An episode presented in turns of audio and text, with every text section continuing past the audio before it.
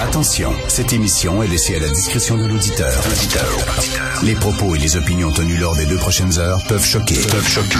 Oreilles sensibles s'abstenir. Richard Martin. En remplacement de Richard Martineau, nul autre que Patrick Derry. Et oui, Richard n'est pas là cette semaine. Il a pris quelques jours de congé. Donc, c'est moi, Patrick Derry, qui va prendre le micro pour le remplacer. Vous m'avez peut-être entendu à l'émission de Benoît où je sévis de façon quotidienne ces temps-ci. Habituellement, c'est pour discuter de politique publique, mais euh, cette semaine, euh, pour les matins que l'on va passer ensemble, le regard va être un petit peu plus large. Évidemment, on va parler de politique, de politique publique. On va parler aussi d'actualité, ce qui se passe autour de nous et essayer de donner du sens à tout ça.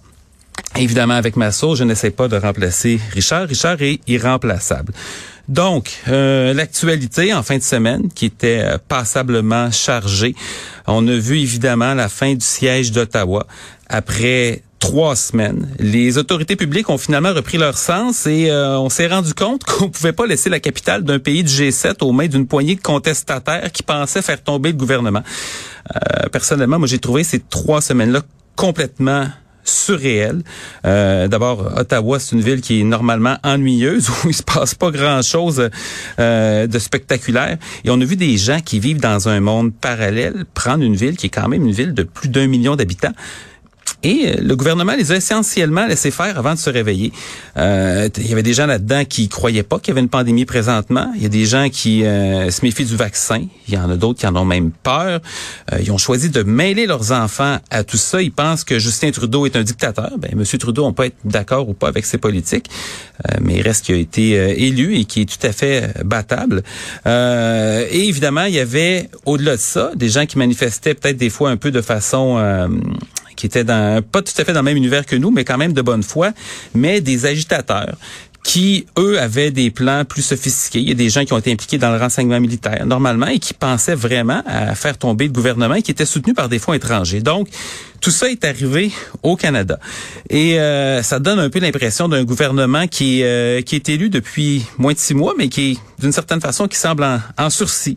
Euh, c'est étrange. Et avec les conservateurs qui sont de l'autre côté complètement hors de contrôle, euh, qui ont passé euh, une partie du siège d'Ottawa, parce que c'était un siège, à de l'huile sur le feu et à miner l'autorité du gouvernement fédéral et des institutions. Donc, euh, comment ça va se dérouler maintenant que la ville a été nettoyée d'une certaine façon? Comment la vie politique va-t-elle reprendre son cours avec un leadership qui est assez faible à Ottawa et une opposition qui est un petit peu à côté de la plaque? En trame de fond de tout ça, une fin des Jeux olympiques d'hiver avec une performance euh, plus qu'honorable du Canada. Les quatre médailles d'or sont bonnes pour le 11e rang au total, mais aussi un total cumulatif de 26 médailles en tout. Euh, qui est bon dans ce cas-ci pour le quatrième rang. Il y a un, record de médailles de bronze. Hein. C'était si, si euh, c'était aux médailles de bronze que ça s'était joué, le Canada était refini premier. Et je le dis pas là, pour dénigrer. Là, une troisième performance mondiale, c'est extraordinaire. Mais surtout, euh, une nouvelle démonstration de puissance pour la Chine. Hein. La, Chine avait seulement 13 médailles d'or avant les Jeux de Pékin. Euh, dans les 20 dernières années, avant ça, elle en avait zéro. Et cette année seulement, elle en a rajouté 9. 9 médailles d'or. Elle en avait 13 avant. Donc, elle a fini au troisième rang des Jeux devant les États-Unis et devant d'autres puissances des Jeux d'hiver comme la Suède, les Pays-Bas, l'Autriche. Donc ça, c'est un scénario qui était complètement inimaginable. Et ça donne une espèce d'impression de changement de régime euh, au niveau mondial qui s'accentue.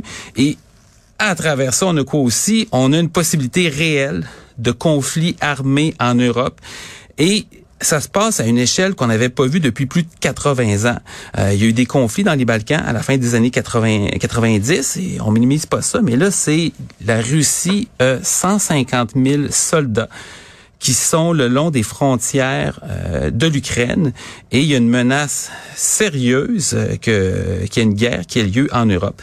Euh, Qu'est-ce qui va se passer? On va le voir. Il y a des développements, c'est d'heure en heure que ça se passe. Euh, hier, Vladimir Poutine, le président russe, et Joe Biden, le président américain, ont accepté une invitation du président français Emmanuel Macron à tenir un sommet. Euh, les détails vont être réglés cette semaine euh, par une rencontre dans des émissaires. On ne sait pas encore quand le sommet va avoir lieu, mais une condition qui est essentielle, il ne doit pas y avoir d'invasion d'ici là. Donc, est-ce que la guerre va être déclarée? Euh, écoutez, c'est euh, surréel de devoir se poser cette question-là aujourd'hui. C'est euh, les dernières personnes qui ont vu ça, c'était euh, nos grands-parents, en tout cas pour ce qui concerne l'Europe. Donc, c'est l'heure maintenant de retrouver Jean-François Lisée et Thomas Mulcair